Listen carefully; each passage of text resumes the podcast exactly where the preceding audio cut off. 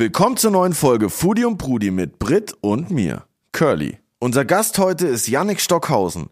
Er ist der Mann am Herd im Cordo in Berlin mit Michelin-Stern und allem drum und dran. Der Clou? Da war ich vor zwei Wochen mit Kranz und seiner Frau Maria. Shoutout Kranz, Musikproduzent, absolut übertriebener Foodie und auch super Koch. Und Stammhörer von Foodie und Prudi. Und jetzt kriegst du sogar einen Gruß im Intro. Oha. Foodie und Prudi gibt es jeden Dienstag überall, wo es Podcasts gibt. Lasst uns ein Abo da. Jetzt. Ich meine, jetzt. Und dann gibt's da ja noch unseren anderen Podcast, Terroir und Aliletten, mit mir und Willi Schlögel. Und wenn ihr noch nicht in die Folge mit Tim Rauer reingehört habt, seid ihr selbst schuld. Die ist einfach so geil. Was für ein Typ. Ab jetzt reicht es mit alleine reden. Auch wenn man hier in der Suite 102 im Orania Berlin sehr gut alleine chillen kann. Macht aber mehr Spaß mit Brit.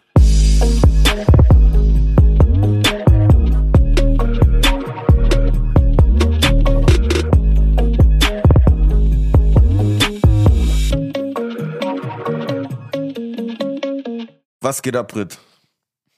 Die klassische Eröffnung. Was erwartest du von mir? Und ich lache einfach nur, wie immer. Was kann die Brit am besten? Lachen. Und Curly. mit Curly essen gehen. Das hat aber zwar nicht ganz so geklappt, wie wir uns vorgestellt haben, aber wir schaffen das auf jeden Fall noch. Ja, definitiv. Der Curly hat nämlich letzte Woche geschrieben, Jo, Brit, hast du Bock? Wir gehen ins Cordo. Und ich so, ja, voll gerne. Aber es war einfach am gleichen Tag. Und dann gucke ich mir die Karte an. Und zwar tatsächlich auch ein vegetarisches Menü. Die Mega Gartenrundfahrt. geil. Die, nicht die Hafenrundfahrt, sondern die. Gartenrundfahrt. So gut. Aber da waren halt ein paar Sachen dabei, wo ich mir sicher war, dass die nicht vegan sind. Und da ich an dem Tag niemanden mehr erreicht habe, habe ich gedacht, okay, wir machen dem Küchenchef keinen Stress und gehen einfach nochmal wann anders hin. Ah, Gartenrundgang heißt nicht Gartenrundfahrt, macht doch mehr Sinn. Oder der Garten ist so groß, dass du halt rumfahren kannst. Das ist wahrscheinlich selten. Aber ja, dann, dann hat es daran äh, deshalb nicht geklappt, weil es zu kurzfristig war und wir dem Cordo nicht so einen übertriebenen Stress machen wollten, dass wir da aufkreuzen und am Tisch sagen, hey, ich bin vegan. Surprise, surprise. Aber erfreulicherweise haben wir heute von unserem Gast Yannick Stockhausen, der ja im Cordo kocht, gehört. Nächstes Mal schicken wir einfach eine DM rüber. Dann ist er ready für alle veganen Späße der Mit Welt. Vorlauf, genau. Mega gut. Das heißt, der, der Reise ins Cordo steht nichts mehr im Wege. Geil. Richtig geil, weil Gibt's noch diese. vor Weihnachten, bitte. Ja, safe.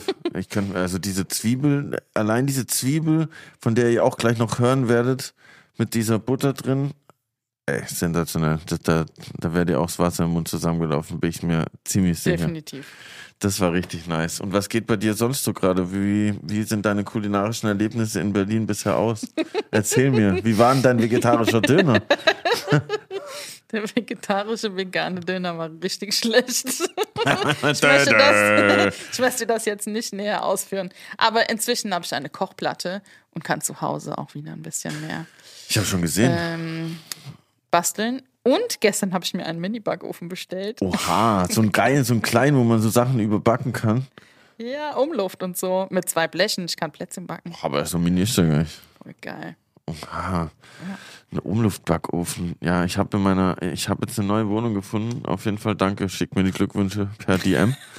ähm, da hat der Ofen nur Ober-Unterhitze. Ich bin noch nicht, ich bin noch nicht sicher, ob ich den neuen brauche, aber ich glaube wahrscheinlich schon. Und was ich auf jeden Fall holen muss, so ein, so ein Mini-Geschirrspüler. So einen schmalen. Aber Ja. I tell you, ich komme ja auch aus der Wohnungssuche und Einrichtungsecke gerade. Ja. So ein schmaler ist einfach genauso teuer wie ein normaler. Ja, ein Tod muss man sterben. Wenn du keinen Platz hast, ist es gut. Ansonsten würde ich mir direkt einen normalen holen. Ja, okay, das ist eigentlich ein Argument. Auf jeden Fall brauche ich einen Geschirrspüler, solange mein Hund noch nicht abwaschen kann. Aber ja, ich freue mich auf jeden Fall auf ein paar Hamburger Geschichten von Yannick, weil in Hamburg war ich auch, oder war, bin ich oft gerne unterwegs, auch kulinarisch, musikalisch. Da gibt es auf jeden Fall einiges zu erleben in der Stadt. Und ich bin gespannt, was Yannick erzählt. Vor allem, was ich auch noch krass fand, er kommt ja aus Hamburg nah am Wasser und dann geht er dann nach Wolfsburg ins Aqua. Das fand ich irgendwie nice. Dann dachte ich mir, hm, ob es da einen Zusammenhang gibt. Auf jeden Fall wird es uns jetzt hoffentlich erzählen. Herzlich willkommen bei Foodie und Brudi. Yannick. Stockhausen. Hallo. Herzlich willkommen bei Foodie und Brudi. Yannick Stockhausen aus dem Cordo in Berlin. Ein Michelin-Stern und in der Hamburger Straße. Großer Hamburger. Und große Hamburger Straße, verzeih mir. Und du kommst ja aus Hamburg. Was hast du gedacht, dass du dieses Straßenschild zum ersten Mal gesehen hast? Ja. Beziehungsweise die Adresse gelesen. Moin, moin erstmal. Ähm, ja, war keine Ahnung, das kam ja ziemlich zufällig, dass wir uns da irgendwie alle zusammengefunden haben, die ganze Bande, die jetzt da aktiv mitarbeitet. Und ich weiß noch, dass ich wohne ja auch darüber. Also, ich, wollte- so irgendwann kam das so, ja, da und da ist der Laden, geh mal hin, so Mitte Hackischer Markt. Das war so auf einmal so, wo ich das erste Mal mit Google hingelaufen bin. Große Hamburger Straße. Ich dachte schon so, pff, wie viele Hamburger Straßen gibt es denn in Berlin, bitte? Zack, eine, glaube ich. Also es gibt auch die kleine Hamburger und die große so, zack. Und ähm, ja, dann haben wir uns auch hingesetzt und drüber nachgedacht, so das muss man ja irgendwie zusammenbringen, ne? So dass der Hamburger jetzt hierher kommt und äh, in der großen Hamburger Straße dann waltet und schaltet so. Und deswegen haben wir uns auch erstmal dafür entschieden, das Cordo quasi unter der Hamburger Flagge laufen zu lassen und haben auch vorne äh, das Hamburger Wappen rangenäht, quasi. Sehr nice. ja. Sehr sympathisch auf jeden Fall. Ich habe gehört, du bist auch äh, schon so ein bisschen Lokalpatriot, oder? Kann ja, man sagen. Ja, kann man schon sagen. Und was war, war Koch früher schon direkt als Hamburger Jung äh, Traumberuf? Oder was hatte Janik Ja. Stockhausen Traumberuf, bevor er Koch wurde? Ja, äh, weiß ich nicht. Ich glaube, ähm, also wie alt war ich denn? Ich glaube, ich habe Praktikas gemacht. In der Schule muss man ja immer mal ein bisschen was machen. Leider. Nee, ja, leider. Aber ich weiß noch, ich habe mal was im Winter als Elektriker gemacht, Digga. Im Winter auf irgendwelchen Baustellen rumruppen und irgendwelche Kabel zusammenbinden, bis du deine Finger nicht mehr fühlst. habe ich gemerkt, so, Nicht so geil. sorry, ist nicht so meins. dann war ich in irgendeinem so Gasthof. Oh mein Gott, in so einem richtigen Urgasthof, wo ich original eine Woche lang 50 Säcke Kartoffeln geschält habe und Äpfel. Da habe ich gedacht, Kochen ist nichts für mich. Gar nicht. Und dann bin ich über Umwege über meine Mutter zu meinem zukünftigen Ausbildungsbetrieb gekommen. Und da habe ich dann gelernt und gesehen, dass Kochen auch cool sein kann und geil schmecken und jung sein kann. Und nicht vor allen Dingen, dass die da so alte, dicke Köche sagen, wie das Leben zu funktionieren hat, die halt überhaupt keinen Kontakt zu dir haben. So. Sondern eher, dass du dann Leute hast, die so 40, 30 sind und dann mit dir als 16-Jährigen arbeiten, anstatt so ein 60-Jähriger, der da steht und sagt, jetzt zeige ich dir mal, wie es im Feuer geht. So. ja, das war nicht so mein Ding, sorry. Aber, Aber ganz oft stellt man sich das ja so vor, ne? Kochlehre, da muss Ja. man erstmal säckeweise Kartoffeln schälen, Zwiebeln hacken. ja, kommt schon hin. Ich meine, du musst, klar, du musst natürlich auch mal, aber wenn du so einen, so einen kleinen Burschen hast, der irgendwie sein Schulpraktikum macht, ist es vielleicht, wenn du das als Aufgabe siehst, den Kochberuf vielleicht mal wieder ein bisschen dahin zu bringen, wo er mal war, oder mal, ich meine, er ist ja schon auf einer Seite sehr präsent inzwischen in den Medien, aber die Tatsache ist ja, dass ähm, überall Fachkräftemangel herrscht. Und wenn du dann der Meinung bist, du möchtest vielleicht mal so einem 15-Jährigen wenn man den Kochberuf näher bringen, dann stellst du dem nicht einen Sack Kartoffeln hin und sag mal hier, sechs Stunden Zeit hast du, mach mal hin, so, sondern komm mal ran, was interessiert dich denn? Möchtest du mal vielleicht nur Gräten ziehen vom Fischfilet, das reicht ja. Oder so, so kleine Tricks oder mit dem mal eine Mayo machen oder so irgendwelche Dinge, die man auch cool findet. So. Das bringt den ja, das ist ja dann auch Sinn und Zweck von so einem Schulpraktikum und nicht, oh, jetzt habe ich hier zwei Wochen jemanden, der für mich mitläuft und mich so. Ja, das Ja. war ja, das habe ich dann halt in dem anderen Laden dann gehabt und da habe ich dann sofort gesagt, ich will nur meine Ausbildung hier machen. Hat dann auch zum Glück geklappt. Meine Eltern waren auch ziemlich glücklich, dass ich überhaupt irgendwas, überhaupt irgendwas habe, weil das sah zu der Zeitung nicht so geil aus bei mir alles. Schule und so war mit Ach und Krach haben wir alles hinbekommen. Aber ich weiß noch, dass mein Vater ziemlich glücklich war, als die Lehre dann der Lehrvertrag unterschrieben war. Ja. Geil. Hat man auch von ganz vielen, die eine Lehre zur Köchin machen, ne? Oder irre ich mich da? Und was war das für ein, für ein Restaurant, äh, wo du dann den Vertrag und wo der Deal zustande kam?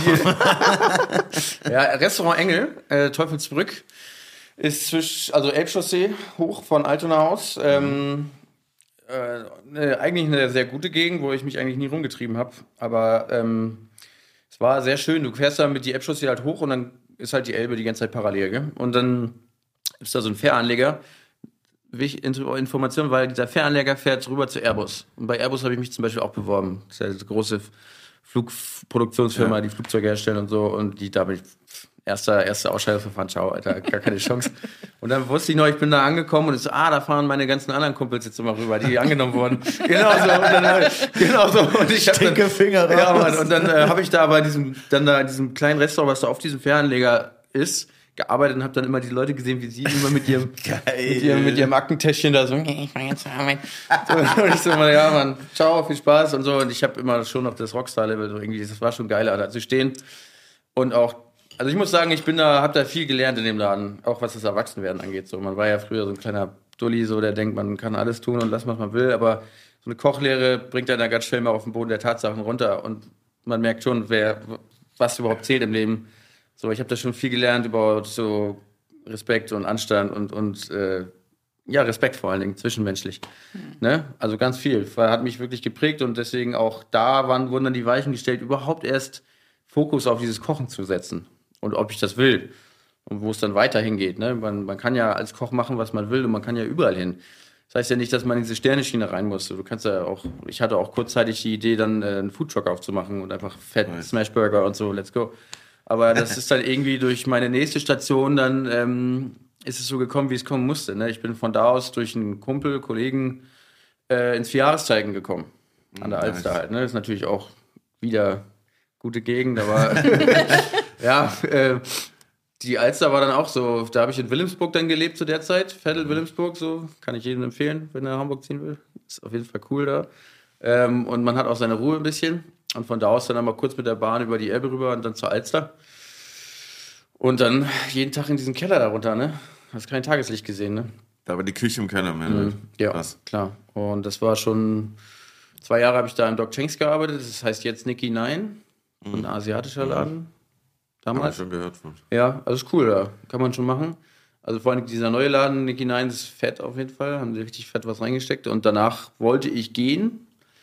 Bin in Thailand im Urlaub gewesen, das weiß ich noch. Und dann hat der Küchenchef da, Christian Früffer, irgendwie meiner damaligen Freundin gesagt, ey, sagt ihm, Janik, ich habe seine Kündigung gesehen, der soll sofort seine Kündigung wieder zurückziehen, ich will den haben. So. Dann durfte ich bei, beim Herrn Rüffer anfangen. Ja, und dann habe ich mir nochmal zwei Jahre Sterneschiene gegeben. Und da war der Punkt, dass ich diese, diese, diesen, in diesen Sog reingeraten bin. In diesen Sternepuff quasi. Also dieses, du kommst da nicht mehr richtig weg von. Also Es ist eine andere Welt. ist einfach eine andere Welt, ja. Im Du- Engels, Engelsbecken oder wie hieß Engels, Teufelsbrücke. Teufelsbrücke. Das war, das war so die, die, die, die Roots, so. das war sehr wichtig für mich, als in so einem ganz normalen Laden gute Küche, gute Ansätze zu lernen. Ne? Was gab's denn da? Was, was sag mir mal so ein Auszug aus der Karte, das würde mich Okay, interessieren. also es, das war, ah, okay, pass auf. Ähm, viel waren immer so, die haben immer gefa- angefangen mit so Startern, wie zum Beispiel so ein Linsensalat, Balsamico, Beluga-Linsen, glaube Mhm. Mit ein paar Garnelen gebraten und so ein Rucola-Salat und Balsamico-Reduktion, so das drüber gestrickelt so. Und ein bisschen Parmesan. Geil. Easy. Aber die Wir sind in den richtig 90ern kochen. gerade. Ja, Mann. Aber diese Linsen richtig zu kochen, hat mich auch viel, viel äh, Schweiß und Tränen gekostet. Dann gab es den Blattsalat mit, mit dem Hausdressing, erinnere ich mich gerade. Äh, auch dazu konnte man normalerweise so Garnelen kaufen. Und dann ging es los. Tagessuppe immer, verschiedene Suppen, aus, was halt gerade da war, saisonmäßig. Kürbis, Pastinaken, Sellerie, was halt gerade so da ist. Gibt's Tagessuppe und dann gehen wir die Hauptgänge, da gibt's dann immer frischen Fisch, Seeteufel, Ludemeer, Dorade, Zander, ganz groß in Hamburg. Und dann dazu halt gutes Gemüse, gute Pürees, gute Soßen, ne? So Weißwein, Beurre Blanc, so die ganzen Grundsachen. Hauptgang genauso, Kalbsjü, Rejü, also Wildjus, ne? Also diese Basics erstmal lernen. Klar musste ich das dann nochmal später neu lernen. Ne? Das lernt man Ja, dann auch, wenn man dann in die dicken Schuppen geht, dass dann so, ey, du willst dann da, ich weiß, wie das geht. Bam, bam, nee, du weißt überhaupt nicht, wie das geht. Hat Ricky nicht erzählt, nach der Kochlehre hat er sich gefühlt wie der König der Welt, der weiß alles und dann hat er gelernt, dass er gar nichts weiß. Ganz genau, das ist nämlich die, Ja. das ist immer so das, das auch Azubis so, wenn ich inzwischen bilden wir ja auch aus und dann sind die Azubis da und dann so, oh, ich will das, ich muss alles durchleben, ich muss alle, jede Station durchmachen bei dir. Und sag ich, kannst du alles machen. Aber was gut ist in der Lehre sind zum Beispiel, wenn du, also das hatte ich in der Lehre, hatte ich das Glück, Patisserie gut ein bisschen reinzukriegen und Vorspeisen. Und anrichten so. Das war so, die Azubis, wenn die fix waren, dann durften die beim Chef die ganze Zeit mit anrichten. Das sind so Grundlagen wichtig. Schnell werden, ne? Nicht dieses Zittrige und so, das musst du irgendwann ablegen, sondern schnell mitarbeiten, zack, zack, zack. Und dass du vom Chef seine Soße nicht kochen darfst und auch seinen Fisch nicht machst, Das kommt später. So, das ist klar. Aber das sind so Azubis, die wollen immer alles, alles, alles. Und dann ich so, Bro, ähm, seid ihr gewiss, sobald du in den nächsten Laden kommst, dann musst du eh erstmal wieder zurückstecken. Du kannst da nicht im, mit Anfang 20 sagen so, hey, ich kann jetzt alles. Und dann sagt er, nee, du bist hier, um meine Küche zu lernen. Und dann lernst du weiter und weiter und weiter. Ja. Irgendwann bist du an dem Punkt, wo du, glaube ich, das hatte ich nach so drei, vier, fünf Stationen, wo ich wirklich gemerkt habe, okay, ich habe jetzt ein fettes Portfolio aus fetten Läden und da ziehe ich mir jetzt meine Sachen raus und jetzt kann ich anfangen. Ne? Aber das waren wirklich, jetzt bin ich 30, äh, ich bin mit 16 reingerutscht, ne? mit 28 oder so war ich so, war ich so nach knapp zehn Jahren Küche war ich dann an dem Punkt, wo ich sagte, okay, jetzt kann ich mal anfangen, wirklich zu sagen, okay, ich beherrsche mein Handwerk einigermaßen. Mhm. So. Wie lang war deine Zeit im Ausland gewesen, weil du gesagt hast, du hast deine Kündigung abgegeben und dann bist du erstmal abgedampft, weil ich äh, sehe auf deinen Unterarmen ein, ein, paar Souvenirs. Ein paar Souvenirs, ja, ja safe. Also in Thailand, äh, so Asienbereich, war ich äh, tatsächlich immer nur kurztrippig unterwegs. Ähm, immer in den Zwischenzeiten, wenn man mal so gekündigt hat oder so. und hab mir dann immer, also das war für mich irgendwie, ich habe mal einen Film geguckt mit Kollegen in Herlin. Das muss ich mal kurz aufgreifen, um die Hangover. Auch. auch. Nee, aber es gab hier von den, falls ihr das kennt, die Berlin Cuisine Boys hier, Felix und so, die, die waren zu zweit, bevor sie die Berlin Cuisine in Berlin aufgemacht haben, haben die so einen Film gedreht und haben äh, einen kompletten Asientrip mm, nice. dokumentiert. Gorilla-Köche oder so. Und da war ich, glaube ich, 20 oder so, 21. Und dann haben wir uns das angeguckt und dann sind die halt die ganze Zeit mit dem Moped durch die Asien gefahren, haben sich da äh, halt alles angeguckt und so. Und dann habe ich, das weiß ich nicht, ich habe den angerufen und meinte so, sag mal, wie hast du das gemacht, finanziell, bla bla. Und dann hat, haben wir da zwei Stunden telefoniert und dann war das mein Plan nach dem Doc Changs eigentlich. Nach ah, Asien okay. zu gehen. Und dann bin ich auch nach Thailand gefahren, um dann, ne, da habe ich, glaube ich, den mir geholt, Geil. das Tattoo. Und da habe ich dann, das, äh, bin ich auch rumgefahren, habe mich neben die Muttis gesetzt, so erstmal ganz schüchtern angeguckt und habe dann gefragt, darf ich mitmachen? Ne, Mörsern durfte ich dann immer viel und so.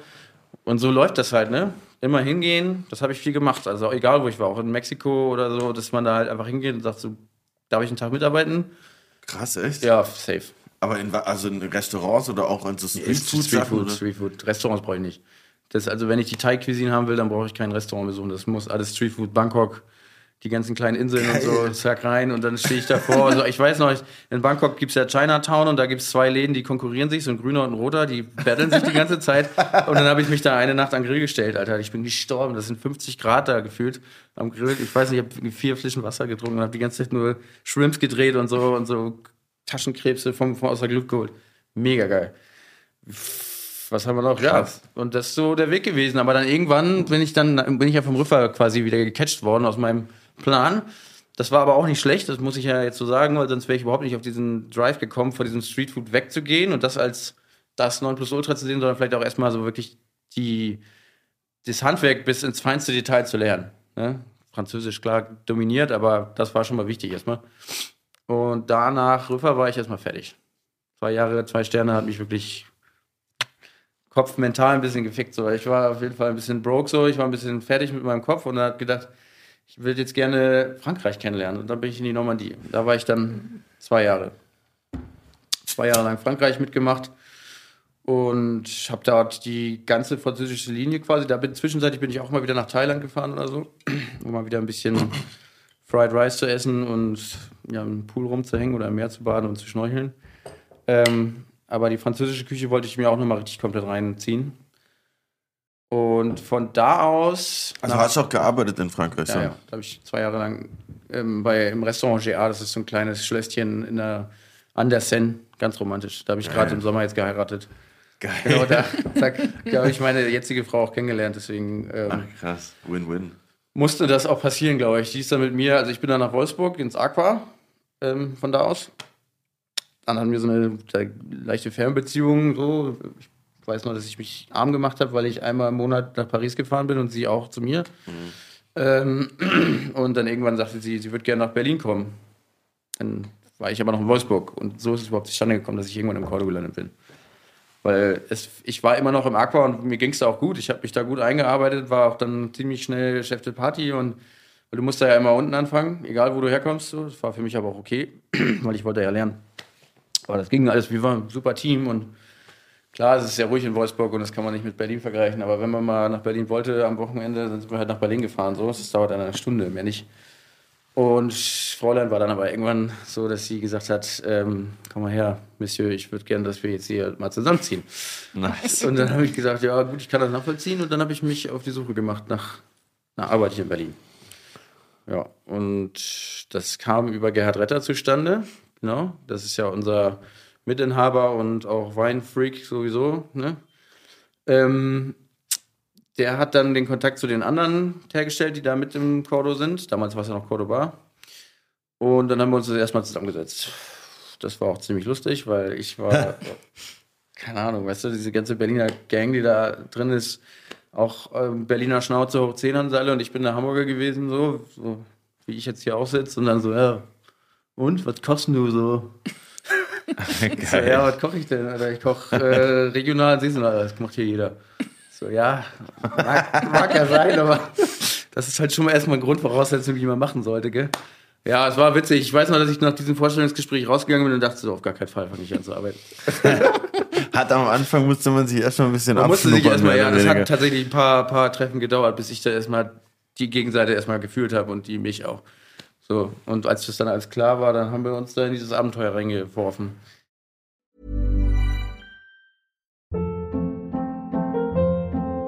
Hold up. What was that? Boring. No flavor. That was as bad as those leftovers you ate all week. Kiki Palmer here, and it's time to say hello to something fresh and guilt-free. Hello Fresh. Jazz up dinner with pecan-crusted chicken or garlic butter shrimp scampi. Now that's music to my mouth. Hello Fresh. Let's get this dinner party started. Discover all the delicious possibilities at hellofresh.com.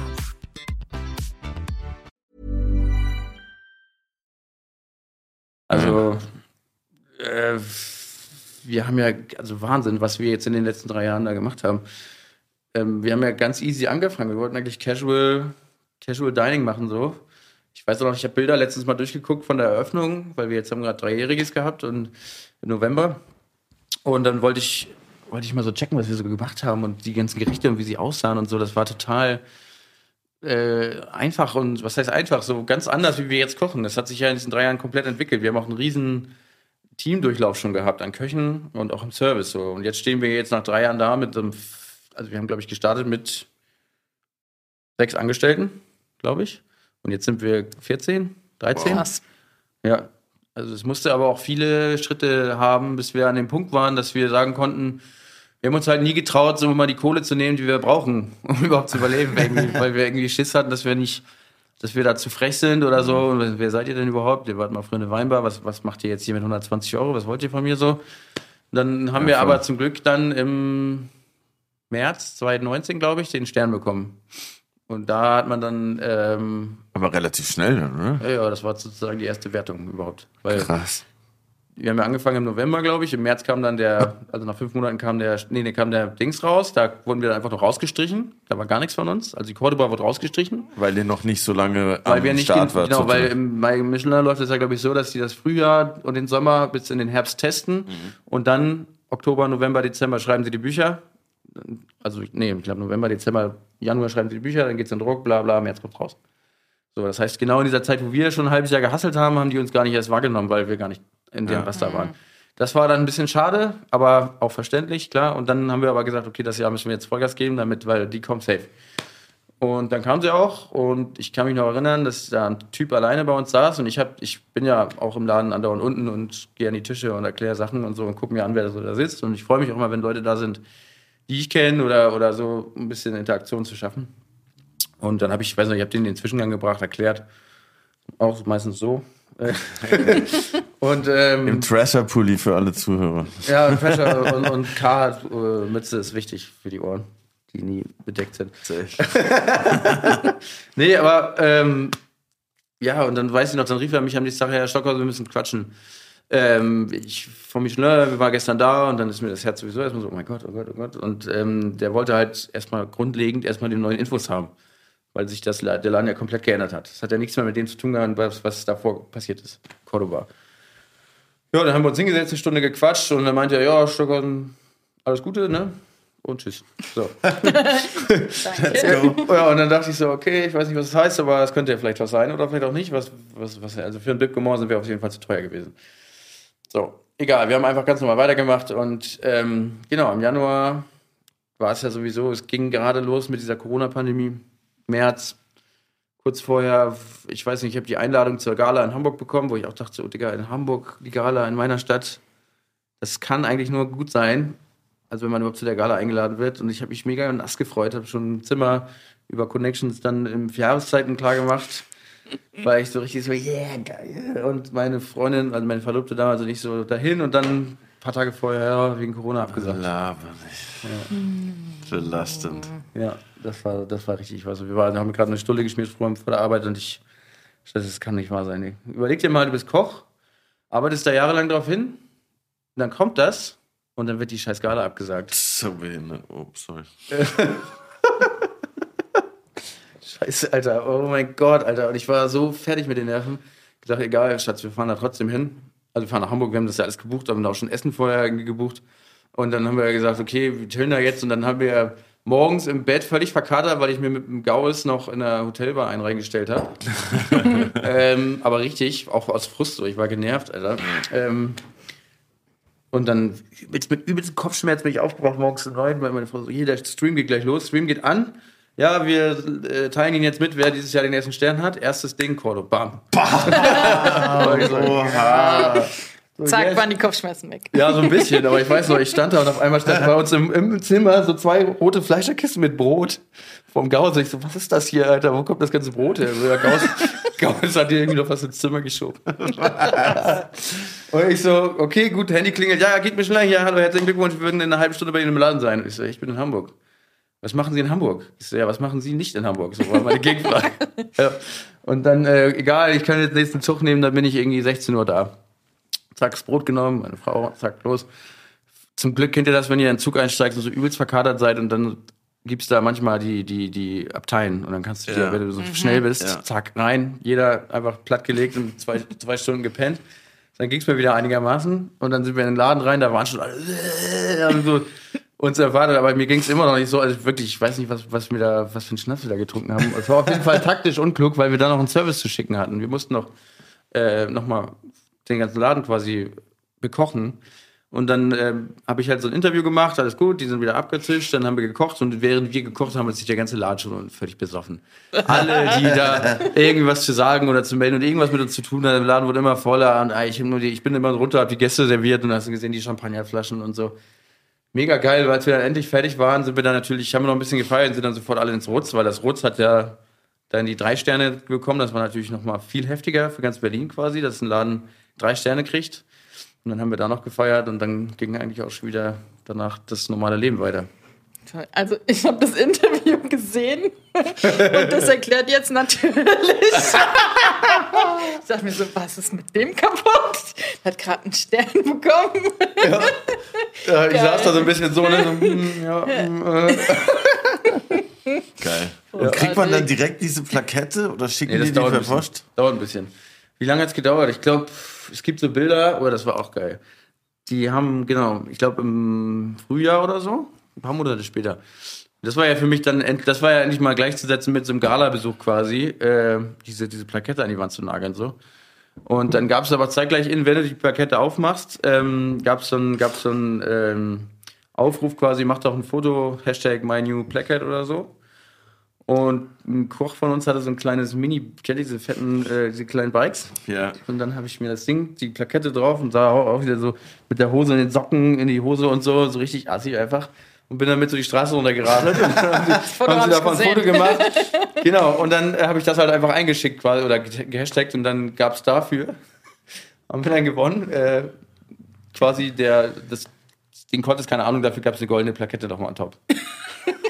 Geil. Die hängt jetzt bei uns in der Küche. So, zack, Geil. klatsch. Richtig geil. Und das war's dann, ja. Und ähm, dieses Jahr haben wir verteidigt, also wieder einen Stern bekommen. Dann kriegst du wieder eine neue Plakette, die das aktuelle Jahr, dann kannst du die andere abnehmen. Die ist jetzt auch bei uns im Wohnzimmer. Also ich werde jetzt Plaketten sammeln, hoffentlich. Wenn es so weitergeht. Richtig geil. Ich hoffe. Geil. Ja, bevor wir jetzt gleich noch mehr über Sterne und Carhartt reden, kommen wir zu unserer ersten Kategorie.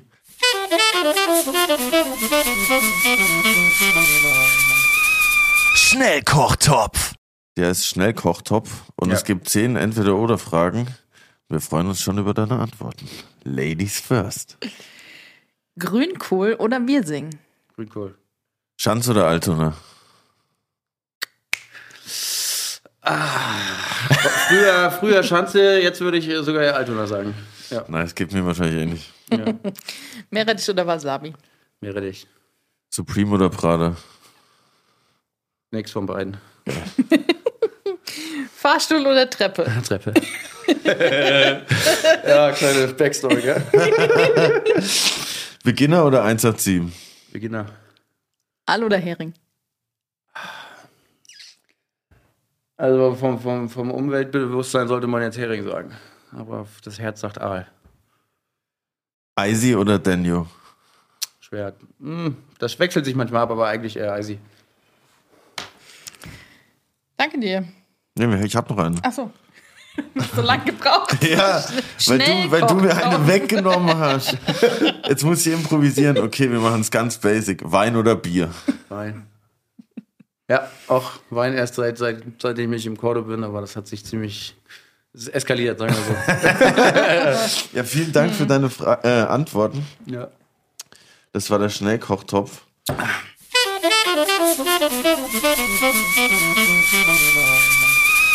Ich wollte noch fragen, ja. habe ich die anderen Homies, die hier am Start waren, auch schon gefragt.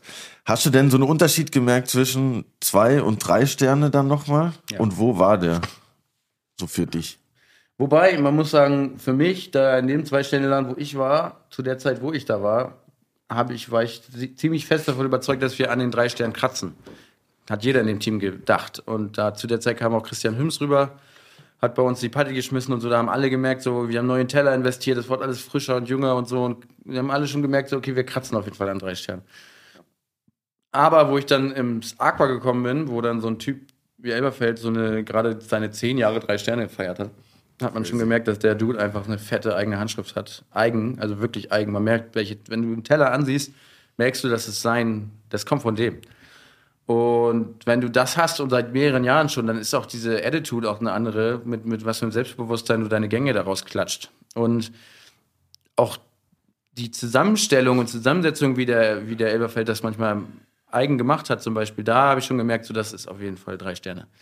So, das ist, glaube ich, das A und O. Wenn du es schaffst, deine Tellerhandschrift so zu äh, verwirklichen, dass jeder Koch oder auch Gast merkt, das ist sein Essen so. Das ist für mich ein, eindeutig drei Sterne. Klar gehört da noch viel drumherum. Ne? Du musst natürlich High-End-Restaurant haben, Küche muss High-End sein, hat er auch. Hat aber auch das Vierjahreszeichen gehabt. So. Ja. Aber man muss schon sagen, dass der Elberfeld auf jeden Fall ein Freak ist, was, Teller, was, was seine Gerichte angeht. Geisteskrank. Sag Was ist das Kränkste? Mal, voll, sag mal ein Beispiel. Okay, ähm, sag ein Beispiel. Wir hatten, genau, geiler Gang. Wir hatten Spargelzeit, so, was kommt Spargel, was denkt man sich? Spargel schälen, geil, Holly und so, lecker gekocht mit ein bisschen Zitrone. Holly. Ja. aber Hollandaise, sorry. Äh, dann, aber eher so, nee, wir haben Green Egg, stellen wir ein Green Egg draußen aus, dann machen wir eine fette, geile Barbecue-Marinade mit übelst geilen Barbecue-Sachen, so, selbst gebaut und so Kohleöl und so. Und dann stand die ganze Zeit an und hat die Dinger schwarz gegrillt, ne? Dann hat der sich diesen Spargel genommen, dann wollte er Sauerkraut und ähm, Eisbein dazu haben. Sauerkraut, Eisbein, gegrillter Spargel, okay, alright, so. Dann äh, hat er diese Spargelstange genommen und in der Mitte quasi ein Loch reingeschnitten, dann das Ding so aufgedrückt, ähm, dass man quasi den Spargel, also in dem Spargel ein Loch hatte und da haben wir dann vorsichtig Sauerkraut und ganz fein geschnittenes Sauerkraut und ganz feines Eisbein rein, darüber geräuchertes, äh, geräucherte Hollandaise, ähm, eine, eine Bärlauch-Aioli und eine, genau, eine Ba- äh, Barbecue-Mayonnaise und dann noch so ein Rauch, Rauchölgelee oder so drüber gelegt so und gepuffte Schweineschwarte so.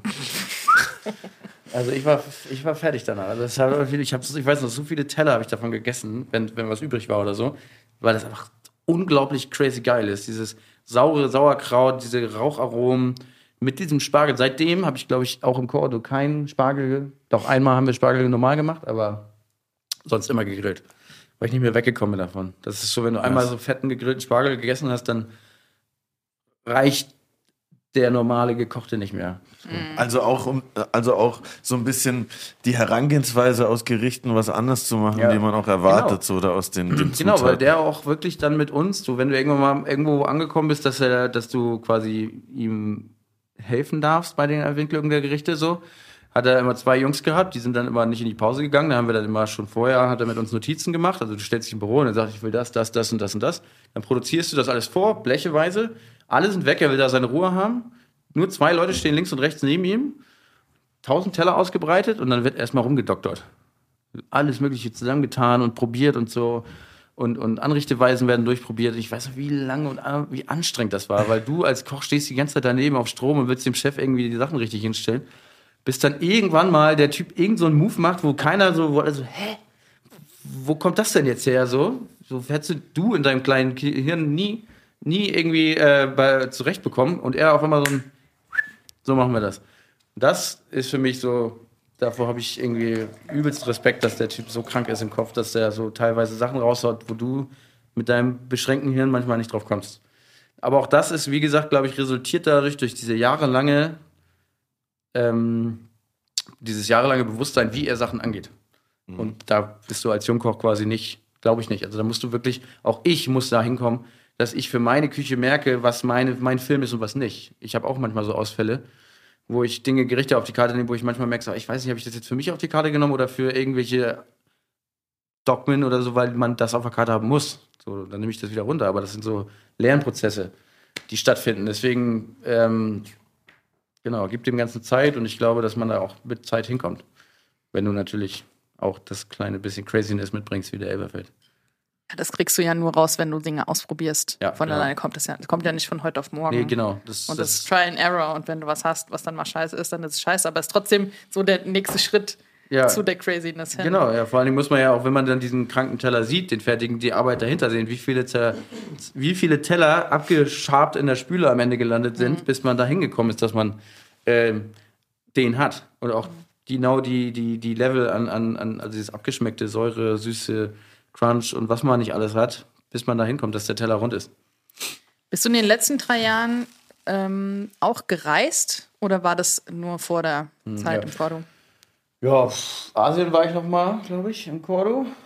Ähm, aber vor allen Dingen bin ich jetzt im Januar abgehauen, als hier Hardcore-Lockdown war und die uns den Laden. Das war ja nicht so, dass sie gesagt haben, so Kinders, im November machen wir zu und nächstes Jahr im April dürfen wir wieder aufmachen, sondern es war ja immer so, die nächsten zwei Wochen sind dann wieder zu, ne? Und dann nach den zwei Wochen, ja, ähm, wir machen jetzt noch mal zwei Wochen zu. Und das ging ja die ganze Zeit so und wir waren die ganze Zeit so, oh mein Gott, wann dürfen wir denn nicht wieder aufmachen? Ähm, und dann hieß es irgendwie im Dezember nach Silvester und so, weiß ich noch, da haben wir ordentlich gefeiert und ich war total depressiv, als dann am 2. Dezember die Ansage war, ja, wir machen jetzt bis ähm, einschließlich Ende Januar auch zu. Da habe ich nur meine Freundin geguckt, ich pack's nicht mehr, ich heute ab. Ähm, geguckt, Laptop aufgemacht, Mexiko und ab. Tschüss. Äh, mein Kumpel noch eingesagt, der hatte auch gerade nichts zu tun, der auch Koch. Haben wir zwei Tickets gemacht. Es war natürlich eine wilde Reise, weil das auch alles nicht ganz so einfach war. Ähm, überhaupt dahin zu kommen, aus diesem abgeriegelten Europa und so. Ähm, aber sobald wir dann da waren, war perfekt. Ein Monat lang haben wir auch das, was wir immer machen. Wir haben in Mexico City jeden Taco-Stand ausprobiert, den es gibt, jeden Churro-Stand. Wir haben alles uns reingezogen. Wir haben nur gefressen die ganze Zeit. Also ich nur gegessen. Das war Ziel Nummer eins. So Fabi, mein, mein Mitbewohner, meinte so, ich will doch irgendwann surfen. Ich so, Digga, mir ist das egal. Ich bin hier mein Mann, ey, wir müssen auch mal verreisen. So, und dann sind, Churro, ja, wir sind Churros essen gewesen, wir sind nach Oaxaca, wir haben uns die Moles reingedönnert, wir haben alles. Wir waren am, am Meer, ich habe die besten Fischtacos meines Lebens gegessen. Da haben wir dann, als ich die gegessen habe, gesagt, Fabi, ess das mal. Hat er gegessen. Dann habe ich den Typen gefragt, dürfen wir einen Tag bei dir mitarbeiten? Zack rein, einen Tag mitgearbeitet, der war übelster Fan, der meinte so, was, was, seid ihr Jungs, was macht ihr? Ich so, ja, ich ein Restaurant in Berlin. Berlin, cool, zeig mal. Und dann habe ich ihm so Bilder von uns gezeigt, wie wir da diese Teamfotos immer so, so die ganze Bande. Und er so, okay, krass, alles klar. Und ihr macht hier bei mir Tacos geil und so. Und dann, ja, Nice. genau. Und das war für mich sehr erfrischend mal wieder. Ne? So, vor allem die südamerikanische Küche und so. Da geht's Ja. auf jeden Fall als nächstes wieder hin. Die Frage ist nur wann. Also jetzt im Januar wahrscheinlich sind wir wieder in Mexiko oder woanders, noch weiter runter, kann ich mir auch vorstellen. Ähm, das muss ich auf jeden Fall. Vor allen Dingen, wenn ich mal ein bisschen mehr Zeit habe, würde ich gerne mal ein ganzes Jahr lang durch Südamerika durchheizen mit dem Moped oder so. Wir fragen immer unsere Gäste, habt ihr Restauranttipps für uns, wo ihr hingereist seid? Ja. Dich können wir das nicht fragen. weil Jeder, Streetfood-Stand. Aber welche Techniken oder was hat dich in, in dem Mexiko-Aufenthalt so geflasht, was du da gelernt hast, was du, keine Ahnung, auch mit auf deine Karte nimmst oder Mhm. in deine Küche mit einbaust? Ja, also vor allen Dingen, ähm, gut, diese ganze Taco-Schiene und so, das kannst du natürlich schwer, schwer, schwer ähm, auf unsere Teller ummünzen. Ähm, da haben wir uns trotzdem nicht nehmen lassen, des Öfteren Tacos im Cordo zu machen. ähm, nee, ich würde sagen, vor allen Dingen diese ganzen Moles, Pasten, Chilis, diese Aromen, die die da, diese Chilis verwerten, weil man hat ja meist als Europäer immer gleich Panik vor den Chilis, weil die alle so scharf sind. Die allerdings, wenn man die richtig verarbeitet, so wie die die verarbeiten, kann man auch einfach nur den, diesen, dieses Aroma aus den Chilis rüberbringen und die Schärfe relativ rausfiltern. Das ist krass. Also diese ganzen verschiedenen Chilis, die die da haben, diese geräucherten und so, wenn du natürlich aufbrichst, die Kerne rausnimmst und nur die röstest auf dem offenen Feuer und die dann irgendwo mit reinmixst, schau, Alter, du kriegst so Tabakaromen und so. Das ist so richtig geiler Shit so und das habe ich auch schon, wir hatten auch schon Mole-Gänge dann danach auf der, auf der Karte. Geil. Ähm, das ist immer so. Also wenn man, wenn man sieht, dass ich irgendwo reisen war und dann wiederkomme und die neue Karte ist durchweg geprägt von dieser Reise, immer. Dann äh, langsam äh, akklimatisiere ich ja mich wieder mit meinem Umfeld und dann äh, werden die Gerichte wieder anders. Also das Gibt's ist eigentlich. Aal. Ja, weil ich wollte, wo du gerade von der neuen Karte redest, ich war vor kurzem. Du warst gerade da, ja. War ich bei Ja. dir am Start und es war übrigens mega nice. Danke. Und ich wollte fragen, diese Butter in dieser Zwiebel, ne? Ja, Mann. war die da drin, wo ihr die geschmort habt oder wie hat das war so Ja. nice? Ja, weiß ich auch nicht. Ich habe ja mal, also dieses, dieses Zwiebelding gibt's ja in Paris schon lange, dass man die Zwiebelsuppe mal, oder auch nicht immer, eigentlich machen die es auch in so Kurkotten, aber man hat schon mal gesehen, dass eine Zwiebelsuppe in der Zwiebel serviert wurde. Und ich dachte mir, es wird jetzt Herbst, ich will unbedingt Blutwurstbrot auf die Karte nehmen. Was passt zu Blutwurstbrot? Schmorzwiebel, meiner Meinung nach. Dann habe ich so überlegt, okay, mach mal einfach, ne? Ich hatte schon die Idee, dass man das in dieser Zwiebel serviert einfach auf Salz gepackt und bei 250 Grad mehrere Stunden lang weich geschmort, dann kalt werden lassen und dann aufgesäbelt. Und dann habe ich mir das so angeguckt, schön weiche Zwiebeln. Und dann habe ich überlegt, okay, ich mache nur die ersten drei Segmente raus, sodass man genau, sagen wir mal, drei gute, vier gute Esslöffel Butter da reinbekommt. Dann diese Sachen, die man rausnimmt, habe ich angeschmort, richtig doll geröstet, das dann zu einem Püree verarbeitet und das Püree in aufgeschlagene Butter von unserem Bauern reingeschlagen. Über nice. Äh, dann noch ein paar frische Zwiebeln Sehr rein. smooth. Ja, Mann. Das war geil, oder? Also Ja. auch diese Blutwurstkomponente damit bei. Klar, Voll. backen wir auch normales Brot, ne? Aber so Butter Noir, Blutwurst mit Sauer, also so Zwiebeln, mein Gott, Alter. Ich war Blutwurst verfolgt den Curly, glaube ich. Ey, und dann wollte ich noch fragen, ich kenne mich da nämlich gar nicht aus und bei einem Gang konnte man auch diesen N25 Kaviar, Kaviar, ja. mit an den Start nehmen. Ja. Und was, was gibt's denn bei Kaviar für Unterschiede? Das ist doch irgend so ein Special Kaviar aus dem, mein, mein Mitesser Kranz, Ja. der auch sehr ambitionierter und sehr guter Hobbykoch ist, meinte dann, der wird irgendwie im Himalaya nochmal nachgereift. Und ich dachte mir so, Kaviar im Himalaya, Bruder. Irgendwie habe ich doch was falsch verstanden. Ich dachte, der kommt 8000 Meter weiter unten her. Ja. Nee, es kommt tatsächlich, äh, die hat, das hat sich alles ein bisschen verschoben, ne? Also es gibt, äh, früher kommt das ja, kam das ja alles aus, dem, aus Russland und so. Und ich bin da ehrlich gesagt auch noch ein bisschen jung drin in dem Thema, weil ich auch ähm, Kaviar jetzt selber kaufe, effektiv in Eigenverantwortung auch noch nicht so lang, weil auch Scordo habe ich auch lange keinen Nerv drauf gehabt, sondern habe nur so Saiblingskaviar und so gekauft von unseren Teichen. Ähm, das war dann so N25 kannte ich halt, weil die einen Vertrieb in München haben. Und dort war ich dann mal, da hat er mich angeschrieben und dann siehst du, also es gibt verschiedene Reifenarten, die Reifen, die verschieden. Ähm, da gibt es natürlich auch verschiedene Qualitätsstufen, was die Körnung angeht und so. Und ähm, klar, da bin ich auf die zu, also auf die bin ich dann zurückgekommen und habe das dann geholt, weil auch, ne, wenn du so einen richtigen Imperialkaviar hast quasi, also diese giftgrünen Körner und die richtig knacken im Mund, kann das so ein Gang auf jeden Fall, also so ein Fisch mit Beurre Blanc ist das für mich so, das geht halt irgendwie Maschen auf Masche, so, das ist total geil. So mir jetzt löffelweise Kaviar reinziehen, könnte ich jetzt auch nicht. Aber ähm, wenn man das mal zu so einem geilen Fisch, ne, gerade so ein Steinbutt, Aber da gibt's schon Unterschiede. Also ein Imperial-Kaviar und ein Saibling-Kaviar sind weltenmäßig Definitiv. wahrscheinlich, oder? Ja, also es ist ja grundgesetzt sind es ja Rogen, ne? Also es sind die Eier. Ähm, das Gute daran ist halt, dass sie die so fein und nicht mal nur fein. Also es gibt ja so ganz feine Rogen, so wie beim Steinboot oder, oder ähm, andere Fische, die haben halt super feine Körnung, ganz, ganz klein. Und beim Stör, ist ja vom Stör der Fisch, Ja. sind die halt wirklich drei, vier Millimeter dick. Und das ist halt einzigartig. Und dann, wenn du das dann auch noch, da gibt es ja dann verschiedene ähm, Arten, ob sie da viel Salz zu geben oder wenig Salz und ähm, pasteurisiert und unpasteurisiert. So die Geschichten sind wichtig. Am geilsten ist unpasteurisiert, aber das ist halt natürlich auch anfällig. Die Perlen werden nach dem Pasteurisiervorgang sind die sehr fest, Aha, stabil. okay. Ja. Am geilsten ist halt, wenn die unpasteurisiert sind richtig einfach mit dem Löffel da durchgehst und das auf deinem Gaumen wegschmilzt, so richtig butterig im Aroma ist, so das ist halt geil. Kostet aber auch ein paar Euros. Ja. Ja. ja. Ähm, ich erinnere mich dran, dass der Curly letzte Woche geschrieben hat, Jo, Britt, wir gehen ins Cordo, wir haben noch einen Platz frei, kommst du mit? Und ich so, ja, Mann, geil. Ja. Vegetarisches Menü, cool, durchgelesen. Ich so, oh fuck, wenn ich heute Abend da auftauche als Veganerin, ja. kotzen die bestimmt ab. Voll unvorbereitet. Ich habe noch versucht anzurufen, aber logischerweise außerhalb der Öffnungszeiten. Ja. Also ähm, ich trauere gerade ein bisschen, weil ich nicht mitgekommen Bist dann, du bin. bist dann nicht gekommen, deswegen? Ja, weil, weil wir hatten schon. Also sag mir, schreib mir einfach. Ich finde ähm, ich, für mich ist es kein Thema, ähm, sowas vorzubereiten. Schlimm ist oder blöd wird es dann, wenn dann die Gäste reinkommen. Wir haben alles vorbereitet in der Küche, in dieser kleinen Küche, in der wir da oben arbeiten, ist alles vollgebaut. Wir haben vorher abgefragt, meistens rufen wir die, Tele die Reservierung an und sagen nochmal, was geht ab bei euch so. Klar gibt es dann immer mal wieder Leute, die sagen, ja, ich bin vegetarisch oder so, aber wenn das dann vegan kommt, dann habe ich keine Soßen vorgekocht. Ja. Dann habe ich äh, keine, weil sonst bereite ich echt immer so ein kleines Blech vor und mache nochmal extra Sachen.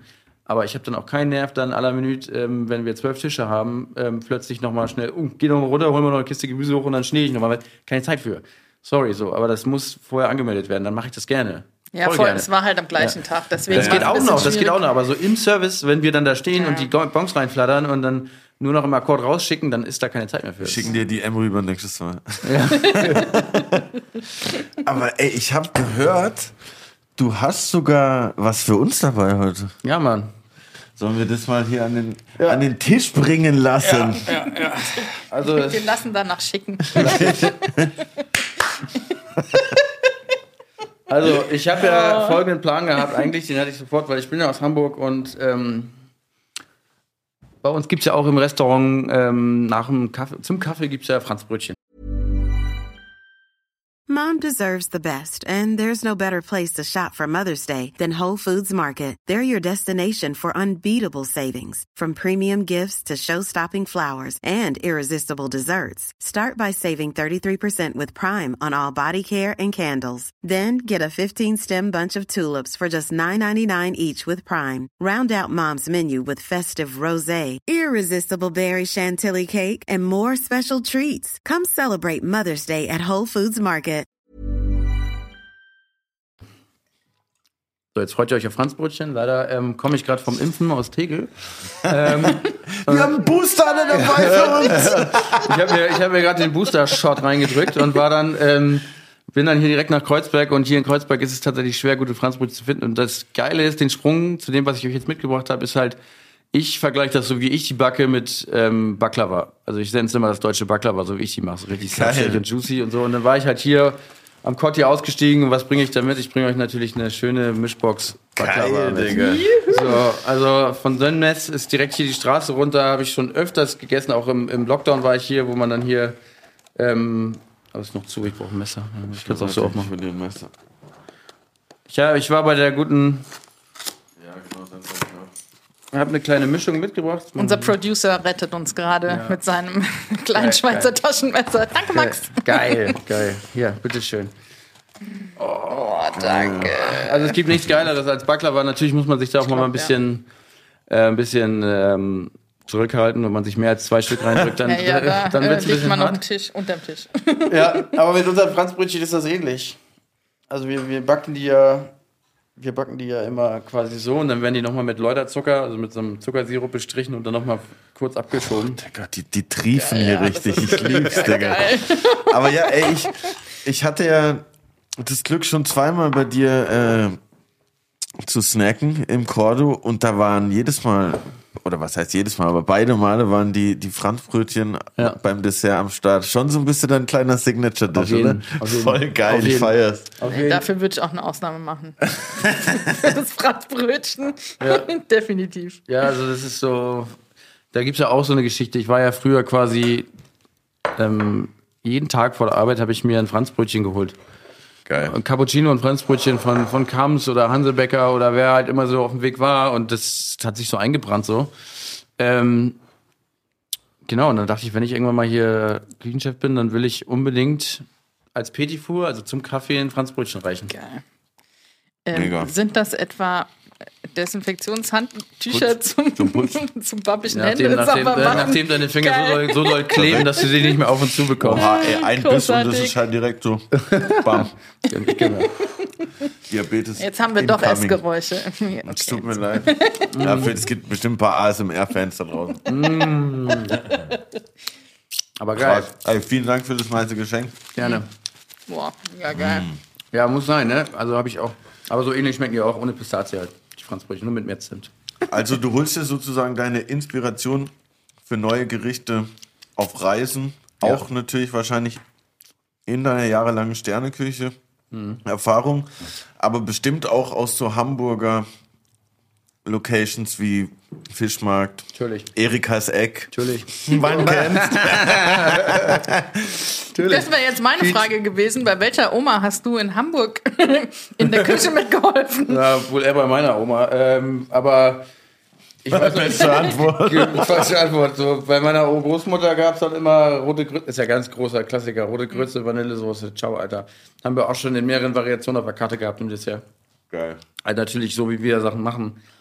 Äh, Rauchschwaden des Fischmarkts, klar. Also ich erinnere mich, wie oft wir da ver verballert irgendwie unten am, am, am Fischmarkt saßen und einfach nur mit dem Astra oder so auf dieser Mauer gesessen haben und uns das angeguckt haben, das Treiben.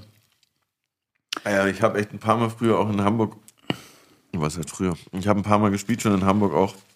Und da saßen wir dann auch entweder am Fischmarkt oder eben bei Erikas Eck. Und das war auch immer, da konnte man auch einfach nur sitzen eine Stunde und einfach sich geben, was da halt abgeht. So die Dudes, die reinkommen, so völlig verschallert und dann werden wieder neue Schnittchen nachgeliefert gleich und diese riesen Teller, Digga. Boah, das war so krass. Ja, und das hat ja einfach immer offen und nur so eine Stunde zu zum Putzen und dann geht's direkt weiter. Das Ja. war, da habe ich mich damals schon gefragt, wie geht es, Digga? Das ist ja echt crazy einfach. Das ist auf jeden Fall, ich weiß noch, das Geile, so, du hast ja deine ersten Erfahrungen da so mit Krabbenbrötchen schon so gemacht.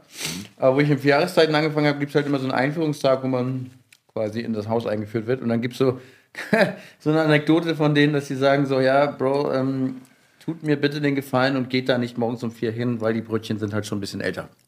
Wir hatten da schon mal das, den Fall, dass drei von unseren Köchen da morgens drin waren und dann am nächsten Tag eine Lebensmittel vergiftet. Bei bla bla. Also man weiß es nicht, ne? Aber so das, das ist halt auch schon so, das spiegelt schon so ein bisschen wieder, was man da morgens um fünf Ja, ja, miterlebt. Also ich Also für alle, die es nicht wissen, das ist halt so ein, äh, ein Ecklokal äh, in Hamburg, wo man halt hingeht, wenn man aus dem Club stolpert, das halt immer aufhat, wo man nachts um vier noch ein Schnitzel und ein Krabbenbrötchen geliefert kriegt. ja, ich hab, ich kann nur sagen, für meinen, ich habe da öfters gegessen und mir geht's immer gut. Also Erikas Ex, Mir auch. Props gehen raus. Selbst, ich Äh. habe genug Dreck gefressen früher. So, ähm, ja, also was Hamburg habe ich schon viel altes Land, ganz groß. Also bei Finkenwerder rüber, was man da alles an, an Obst und, und Kartoffeln und Produkte herbeziehen kann, ist sowieso, wenn ich jetzt einen Laden in Hamburg hätte, würde ich sofort darüber erstmal fahren und da mir erstmal ein Feld klar machen oder so.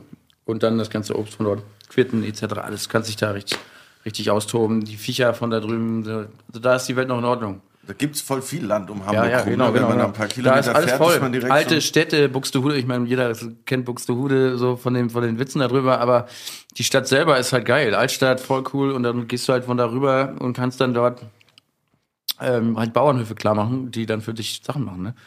Ähm, ich arbeite auch immer noch mit einem jetzt, der ein bisschen weiter in Niedersachsen mehr lebt, so. Ähm, Seibold zum Beispiel ist unser Bauer, der schickt uns halt auch immer seinen, seinen geilen Scheiß rüber.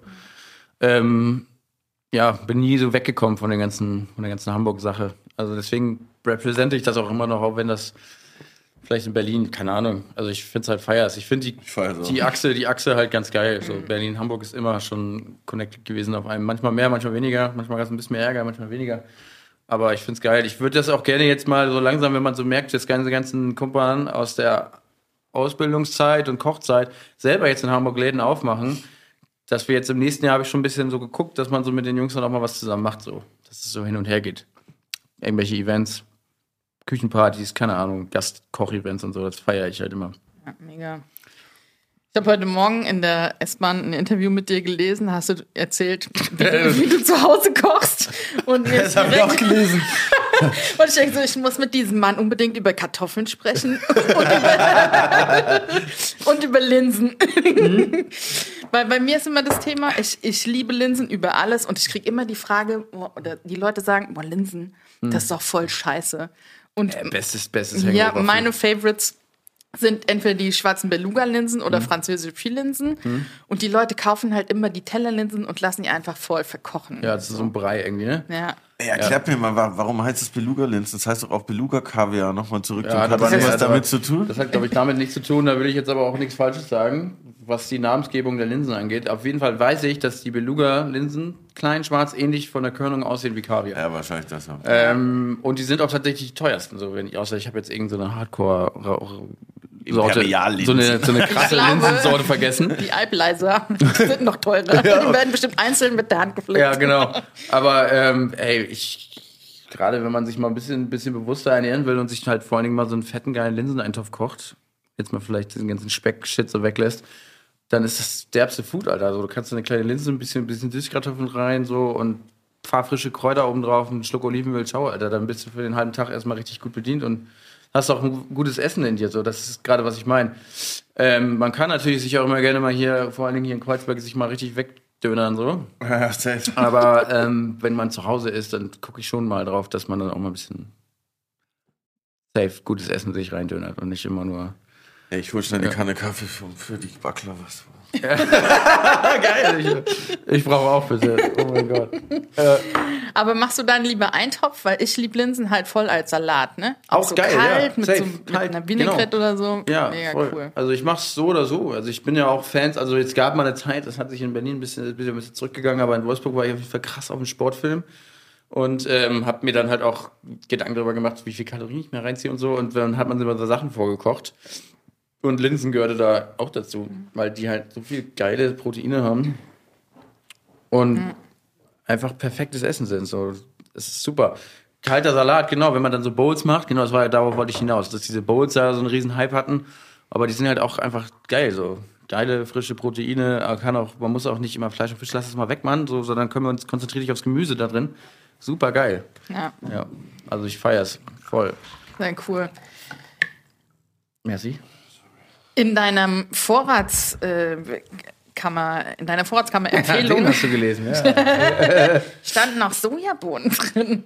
Meinst du Edamame oder getrocknete Sojabohnen? Äh, Das hat mich ein beides, bisschen beides, irritiert. beides. Die getrockneten kannst du ja super auch, da haben wir mal zum Beispiel einen Amüs mitgemacht. Ähm, die erstmal in Wasser einweichen kannst du ja ähnlich wie Kichererbsen kochen. Mhm. Und dann, dann raus einen Salat ziehen, auch mega geil. Oder auch ein Püree machen, auch geil. Aber auch die Edamame feiere ich auch. Nur, es gab mal irgendwann so einen Wendepunkt bei mir, wo ich das nicht mehr so geil finde, so frische Gemüse und frisches Obst aus Übersee mir einfliegen zu lassen. Und das für mich. Habe ich keinen Bock mehr drauf. Also ich will jetzt nicht sagen, dass ich das nie irgendwie irgendwo drin bei mir im Essen habe, aber ich werde jetzt aktiv keine Edamame-Bohnen aus dem TK mehr kaufen. Weil auch ähm, es gab mehrere Punkte, die mich das einfach, wenn man das mal sieht, was aus solchen Jumbo-Jets rausgelagert wird und das im Alltäglichen, wie viel Food einfach hier reingeflogen wird, was woanders wächst und nicht bei uns wächst, wie viel Umweltbelastung das bedeutet. Einfach, und da habe ich für mich selber einfach gesagt, so, Bro, ich bin da raus. Also wenn ich es essen will, fliege ich darüber. Was ja auch schon ne, nicht jetzt das Geilste ist, sich in den Flieger zu setzen, aber mein Gott, ne, dann, irgendwo muss man ja anfangen. Dann, das habe ich mir selber gesagt, so Avocados und diesen ganzen Film, so, das ist bei mir nicht mehr. Also, wenn, dann fahre ich lieber dahin und kaufe mir das dann da. Nur beim Aal werden keine Abstriche gemacht. Doch, aber doch, doch, doch, ich hab's gesagt. Äh, mein Herz sagt Aal, aber ich kauf, ich habe auch keinen Aal mehr auf der Karte. aber erklär mal, ich, äh, wieso der Aal nicht so cool ist wie der Hering. Also ökologisch gesehen. Ökologisch gesehen ist einfach die Überfischung Okay. zu, zu viel. Aber es gibt auch genug Kollegen, die sich an der Nord- und Ostsee darum kümmern, ähm, jetzt keine Bestände aus dem Wild, Wildmeer zu äh, beziehen, sondern sich ähm, halt kleine Aale zu besorgen, die sie bei sich irgendwo reinzupacken und dann halt selbst zu züchten. Zuchtaal ist eine Option. Wild äh, auch bei der, bei, der, bei der Zucht ist natürlich auch immer so die Sache, wie werden die gefüttert und wie viel Futter braucht man, um ein Aal zu, zu bekommen. Das heißt, wenn man mehr Trockenfutter, Fischfutter benötigt, also effektiv mehr Fische aus dem Wasser ziehen muss, um dieselbe Menge an Fisch zu produzieren, macht das auch keinen Sinn mehr. Deswegen bin ich da langsam ein bisschen vorsichtig mit dem ganzen Fischproduktionsgebiet. Also Fish hier, Sea Piracy, Netflix, Alter, hat mir komplett den Kopf Ich frei hab's gemacht. immer Weil ich war, ich war immer der Meinung, dass gerade die Zucht, da, während wir das geguckt haben, meintest du, ja, aber die Zucht ist ja immer noch unser, unsere Rettung quasi, weil Wildfang bin ich auch schon lange nicht mehr kein Fan von gewesen. Äh, aber dann kommt zum Schluss nochmal die Kategorie, wo sie gerade diese Gleichung aufrechnen, dass sie viel, viel mehr Fischfutter produzieren müssen, um ähm, dieselbe Menge oder weniger an Fisch zu produzieren. Sprich, macht auch wenig Sinn. Deswegen sind wir da auch gerade ein bisschen am Umbauen. Also ich beziehe eigentlich Fische gerne aus den Teichen von Berliner Umland und Nord- und Ostsee, das war's. Save den Fisch auf jeden Fall. Safe, Lass den Fisch in Ruhe. Vor allem lasst den Fisch da. Kauft euch jetzt bitte keine Garnelen aus Thailand, Digga. Lasst die, lasst die einfach in Ruhe. Fischmob Allstars. Äh, äh, das ist, glaube ich, das Stichwort für unsere nächste Kategorie. Die heißt Allerlei aus Kühlhaus 3. Allerlei aus Kühlhaus 3. Oha. Und zwar geht es darum, wir geben dir jetzt drei Zutaten und würden uns wünschen, dass du uns daraus was Nices zauberst. Dir steht zur Verfügung eine handelsübliche WG-Küche mit äh, Öl, Pfeffer, den Sachen, die man halt so zu Hause hat Ja. und ein altes Stück Roggenbrot, Bergkäse, so ein kleines Stückchen und Kapern. Jetzt habe ich heute gesehen, dass ich Kühlschrank aufgemacht habe. Oh mein Gott. Ein altes Stück Bauernbrot, Ja, Bergkäse und Kapern. Roggenbrot. Roggenbrot. So ein dunkles. Einigen wir uns auf ein altes Stück dunkles ja. Brot. Ich wusste nicht mehr, was es sein soll. Okay, also dadurch, dass du mir jetzt halt Kapern und Käse gegeben hast, sonst wäre ich in den Süßbereich gegangen. Ähm, was hat man denn sonst noch so? Kannst ja auch zwei Gänge machen. Öl hast du am Start. Also ich würde, ich würde auf jeden Fall erstmal das Brot nehmen, mir in ähm, akkurate Stücke schneiden und die in etwas Pflanzenöl, was ja wahrscheinlich da ist, ähm, in der Pfanne ausbacken. Ne? Schön backen, schön ein bisschen mit ein paar Knoblauchscheiben mit in die Pfanne und Salz und Pfeffer am Ende. Dann auf ein Tuch legen und aus, der, aus, aus, aus Fetten. Ähm, Kapern würde ich ganz fein hacken. Ganz fein. Und dann muss man halt auch mal ein bisschen den Saft rausdrücken, weil sonst wird das salty, weil die ja immer so mit übelst salzigem Wasser eingelegt werden. Den Bergkäse, ja, ja, okay, ich weiß. Wir machen, wir nehmen uns noch eine, hoffentlich haben wir ein bisschen, ähm, ein bisschen ähm, Fromage Blanc, so Philadelphia. Ja, das kann man beim Mitbewohner aus dem Fach klauen. Genau, so eine kleine, gibt's so ein kleines WG-Öko-Garten? Also gibt's so, ein- gibt's so ein. Es gibt so zwei, Kräuter- drei kleine Kräutersträucher. Ja, gibt's so ein bisschen Schnittlauch? Ah, Zwei sind schon gestorben. Also So richtig, ja, genau, richtig eingekackt. Außer die zwei halbe Schnittlauch sind da, die schneide ich jetzt ab. Die schneide ich ganz klein, dann habe ich diesen Fromage Blanc und den Schnittlauch und schmeckt die mit einem kleinen Spritzer von diesem Zitronenwasser aus dem Kühlschrank ab. ja. Dann lege ich das ähm, so mit einem kleinen Löffel auf die schön getrocknet, äh, ge- gerösteten Brotdinger. Und dann habt ihr hoffentlich eine ganz feine Reibe und dann reibt ihr diesen wir. Bergkäse ganz, ganz fein auf. Dass da so ganz dünne Späne, weil Bergkäse auch zu dick ist unsexy.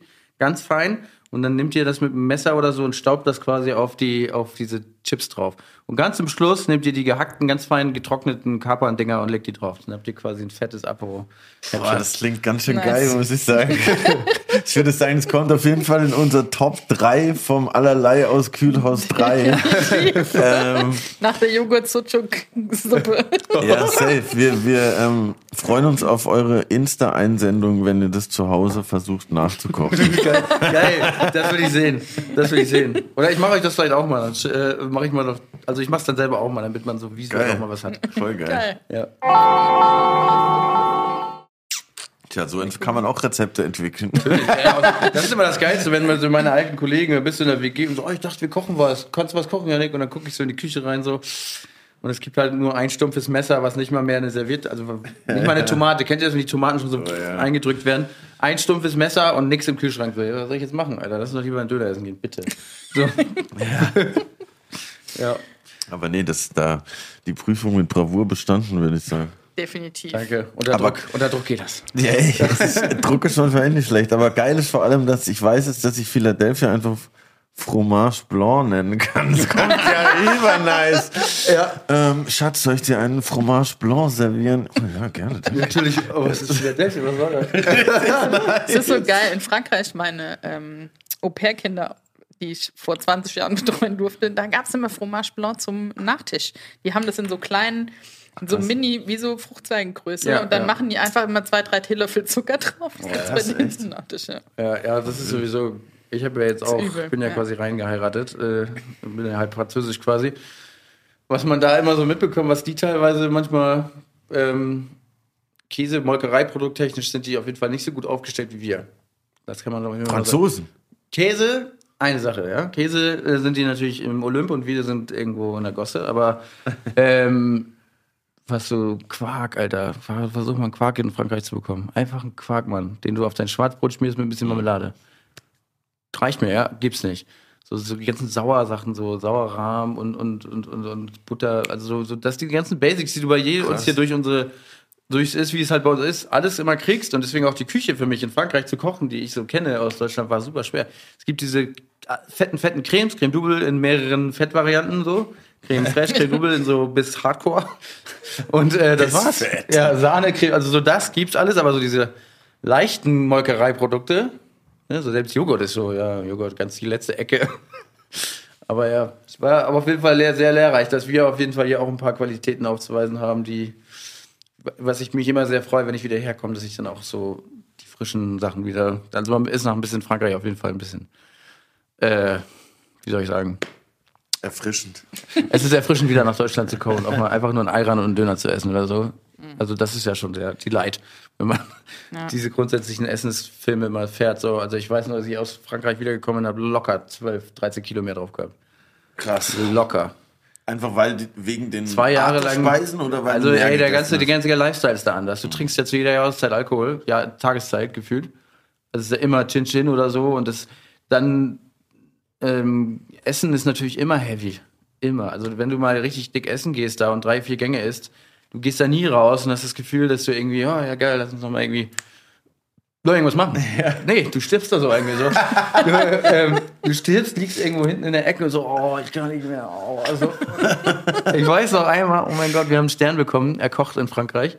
Und der Chef hat uns dann eingeladen und sagte, komm, wir, wir gehen jetzt nach Paris. Und wir, In dem Schlosshotel. Wo, wo da, wo ich gearbeitet habe, haben wir einen Stern bekommen, nachdem ich da ein Jahr gearbeitet habe. Das war auch wieder, das war auch schon sehr sweet so.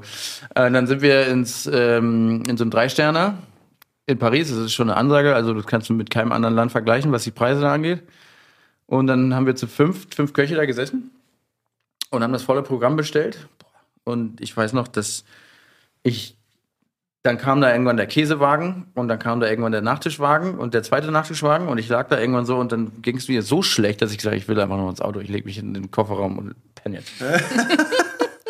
das ist halt auch nicht Sinn der Sache, oder? Krass. Leute? Nee, auf gar So, keinen das Fall. ist überhaupt nicht. Also deswegen habe ich mich da auch ganz, also wenn ich so gerechte Menüs entwickle, bin ich da wirklich ganz, spätestens bei, bei, beim Hauptgang, so, du kriegt ja auch nicht diese Kalorienbomben, die euch nochmal komplett aus dem Leben schießen. Und dann, Dessertbereich sind wir auch immer sehr frisch eigentlich. Also, dass wir weg von, von, von diesen ganzen Zucker-Sahne-Bomben, sondern eher so ganz dezent so, Vanille und so, bisschen kleine aufgeschlagene Küchlein und so.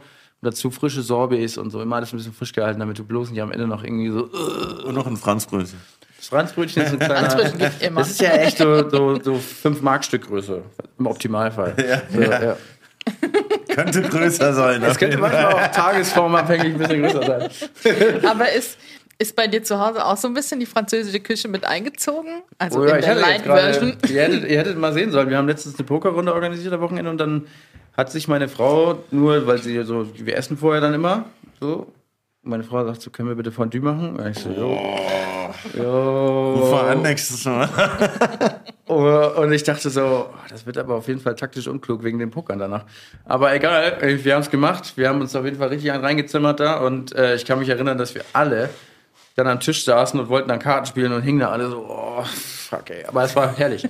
es war herrlich. Es ist ja wirklich, das Zimmer zieht, jeder kriegt ein Lächeln aufs Gesicht, wenn man über Käsefondue nachdenkt.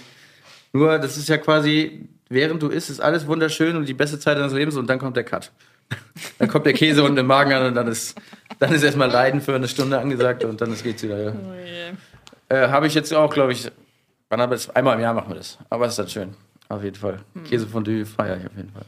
Geil. Ja. Ich finde auch Fleischfondue kann echt richtig geil sein. Habe ich von mir früher immer. Wann haben wir das manchmal sogar an Weihnachten gegessen? Das war krass. Ja? Ja, Ja. Fondue, wir haben immer Raclette gemacht. Ja, Raclette ja, gab's auch auch. abwechselnd. Es gab, gibt ja mehrere Tage an Weihnachten. Ja, das stimmt, das stimmt. Ja, Raclette und dann machen wir meistens immer noch am ersten. Oh, jetzt denke ich an Weihnachten. Oh mein Gott, ich bin noch überhaupt nicht fertig. Ey. Aber es ist schon Dezember. Es ist schon Dezember und ich muss, äh, Heiligabend bin ich in der Pflicht so, die Familie kommt nach Berlin Oha, und ich habe schon angemeldet, am Heiligabend gibt es Wellington geil. und erster Weihnachtstag wird dann mittags wahrscheinlich, ja, wollen wir jetzt mal was festlegen hier, ich weiß nicht, was macht man denn? Entweder machen wir eine Ente, ganz ist ein bisschen lame, ne? weil ich wollte mal dieses Jahr mal was anderes machen. Live dabei bei Yannick Stockhausen Weihnachtsmenü kreieren. Vielleicht auch mal was Frisches, so ein Fisch oder so, oder? Vielleicht so voll. eine Forelle blau oder so. So, weil man ja eh nach Heiligabend selber fertig ist. Was Dann- heißt Forelle blau? Ja, die werden, die werden dann in so einem Essigfond gedämpft. Warte mal, wie war das nochmal? Ich bin jetzt auch kein Pro, aber die wird, warte mal. Die Du bist ein Pro. Nee, ey, Forelle Blau habe ich, glaube ich, zweimal in meiner, in, meiner, in meiner Karriere gemacht. Lass mich mal überlegen. Die werden doch gedämpft in so einem Essigfond und dann wird die, wird die Haut so bläulich. Das funktioniert aber auch nur, wenn die Forelle stinkt, also super frisch ist und diese Schleimhaut noch da ist vom Schlachten. So. Dann, wird, dann geht das. Also das gedämpfte oder puschierte Forelle. Also entweder wird sie in den Fond reingelegt oder nur gedämpft. Ich würde mich jetzt auf in den Fond reinlegen, festlegen. Ja, gut. Ja. Bevor ich jetzt was Falsches lache übelst, übelst den Shitstorm kriege. Eine Das blaue ist doch die nächste Kategorie für Prettypedia. Das wird erklärt bei Brittipedia.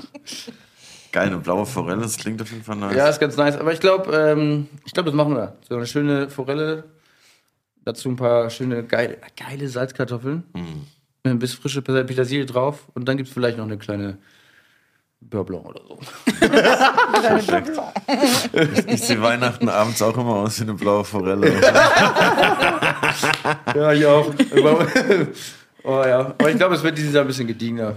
Lass uns mal besinnungs, besinnlich sein und ich wollte gerade besinnungslos sagen, aber besinnliche Zeit. Wir werden mal sehen. Nicht weit voneinander entfernt auf jeden Fall. Wir werden sehen. Frohe Weihnachten, Leute. Housekeeping, Post für Sie. Bald. Vor Weihnachten schon mal. Ey, ich hab.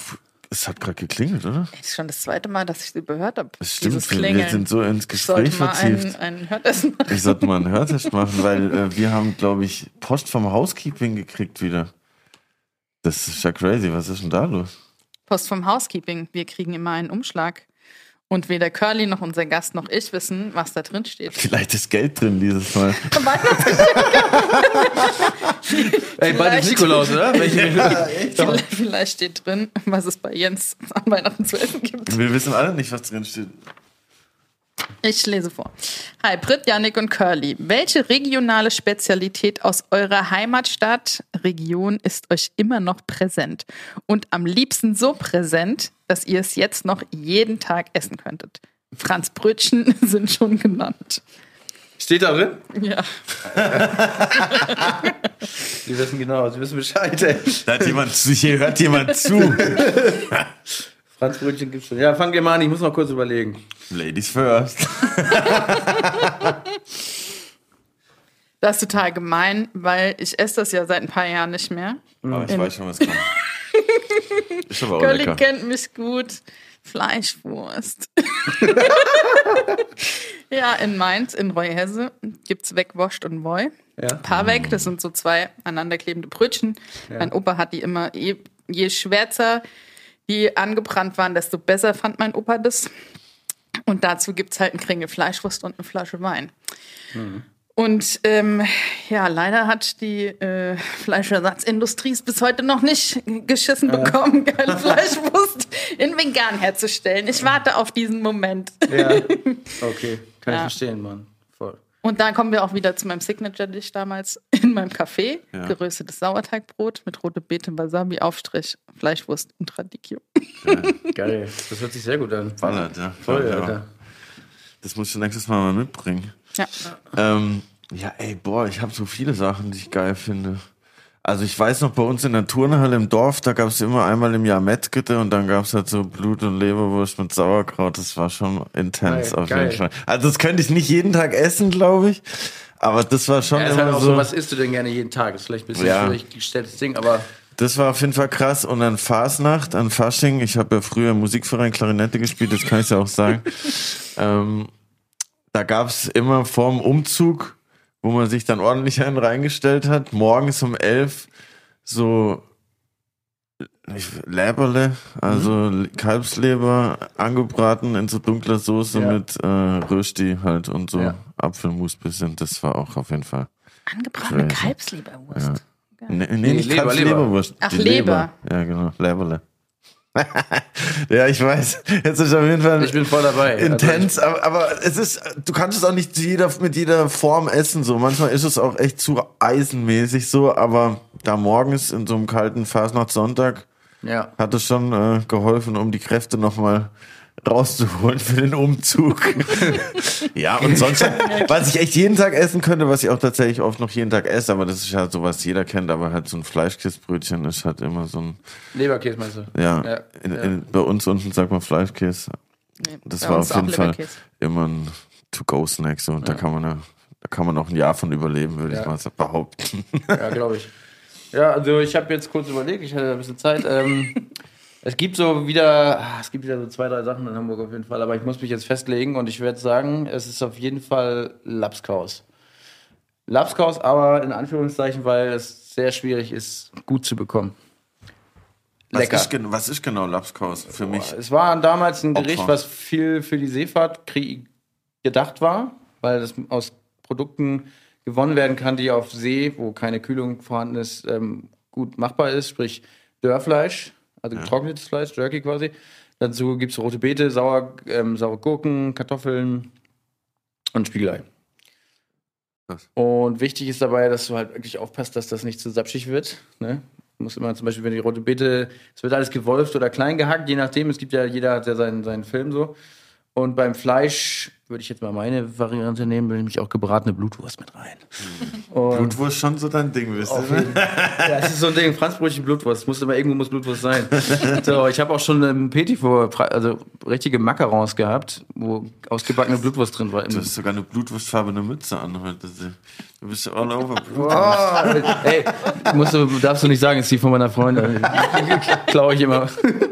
Ich habe eine schwarze bekommen, ich finde aber die rote geiler. Ähm, ja, Blutwurst halt mit rein. Das will, also wirklich geil. Das haben wir auch mal, ich weiß noch, dass wir hier zu der Zeit, wo Kochen für Helden war, haben wir das mal gemacht für eine Klinik. Ich glaube, 100 Portionen oder so. Ich weiß noch, das habe ich mir sehr wichtig genommen, dass ich dann hier jetzt auch deliver dann. Das wäre ziemlich uncool, wenn dann der Hamburger hier äh, Lapskaus macht und das dann nicht schmeckt. Aber ich kann mich noch erinnern, da sind alle perfekt rausgegangen und dann kam Ilona und hat gedacht, das war richtig cool. Kochen für Helden, war, kannst du noch mal kurz erklären, für alle, die nicht wissen, was das war? Das war doch so eine Aktion, wo Das- ihr für... Genau, es war so eine Aktion, wo ähm, das halt mit den Lockdown losging und wir ganzen Köche alle nicht mehr wussten, wohin mit unserer Zeit. Und ähm, es wurde ja offensichtlich, dass auf den Intensivstationen und das ganze Pflegepersonal und so äh, ziemlich au- auf dem Zahnfleisch geht.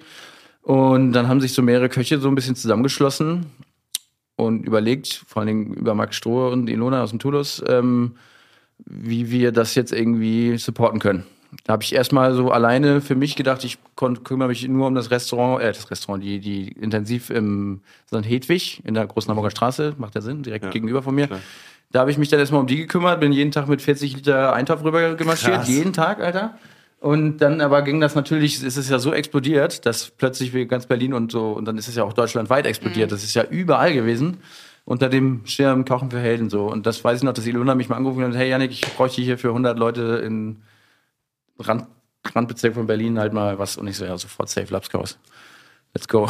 Geil. Das ist voll geil, Alter. Ich, ich habe hab auch selber mindestens, ich weiß noch, dass der Robin, unser Zubi, noch die Dinge eingepackt hat und wir haben ihn einen Witz draus gemacht und mussten ihn, haben ihn dreimal wieder ins Kühlhaus geschickt zum Nachzählen. Weil diese Boxen halt so gezählt haben, der war, der war total durcheinander, wusste nicht, wie viel, wie viel wir haben und so. Und dann waren natürlich ein paar über und dann haben wir die auch gegessen. Geil. Also was war richtig schön.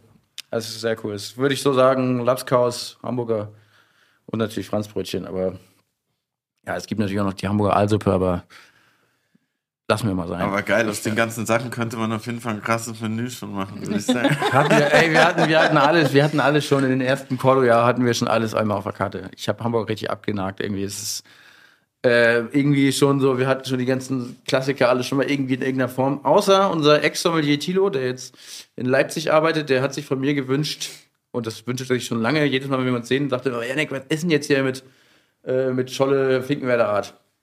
Mit was? Digga, Scholle Finkenwerder Art. Ich habe irgendwas anderes verstanden kurz, aber. Ich weiß nicht, was du meinst. Scholle Finkenwerder Art quasi. Das wäre nochmal so ein Ding. Das könnten wir nochmal machen. Im Mai so eine Scholle mit Speck und Zwiebeln und so. Oh, ist ja jetzt nicht die Zeit.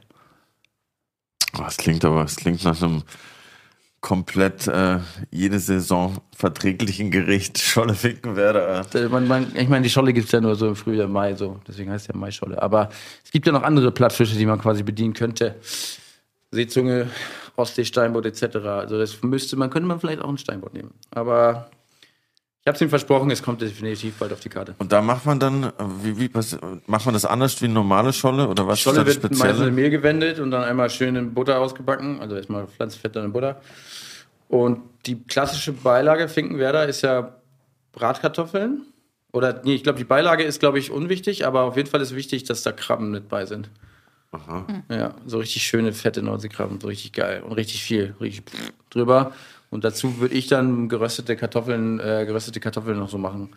Bisschen Dill und so. Aber das würde ich dann eh auseinandernehmen, das ganze Gericht. Es wird ja bei mir dann nicht so eine fette Scholle auf dem Teller liegen, sondern Ja. so ein ganz feines Stück Fisch und so. Das muss natürlich alles reinpassen, wenn du bei uns zehn Teller kriegst, dass du dann nicht nach einem Gang fertig bist. Genau. Ich habe noch eine Frage zum Abschluss, aber ich, ich lasse dir den Vortritt.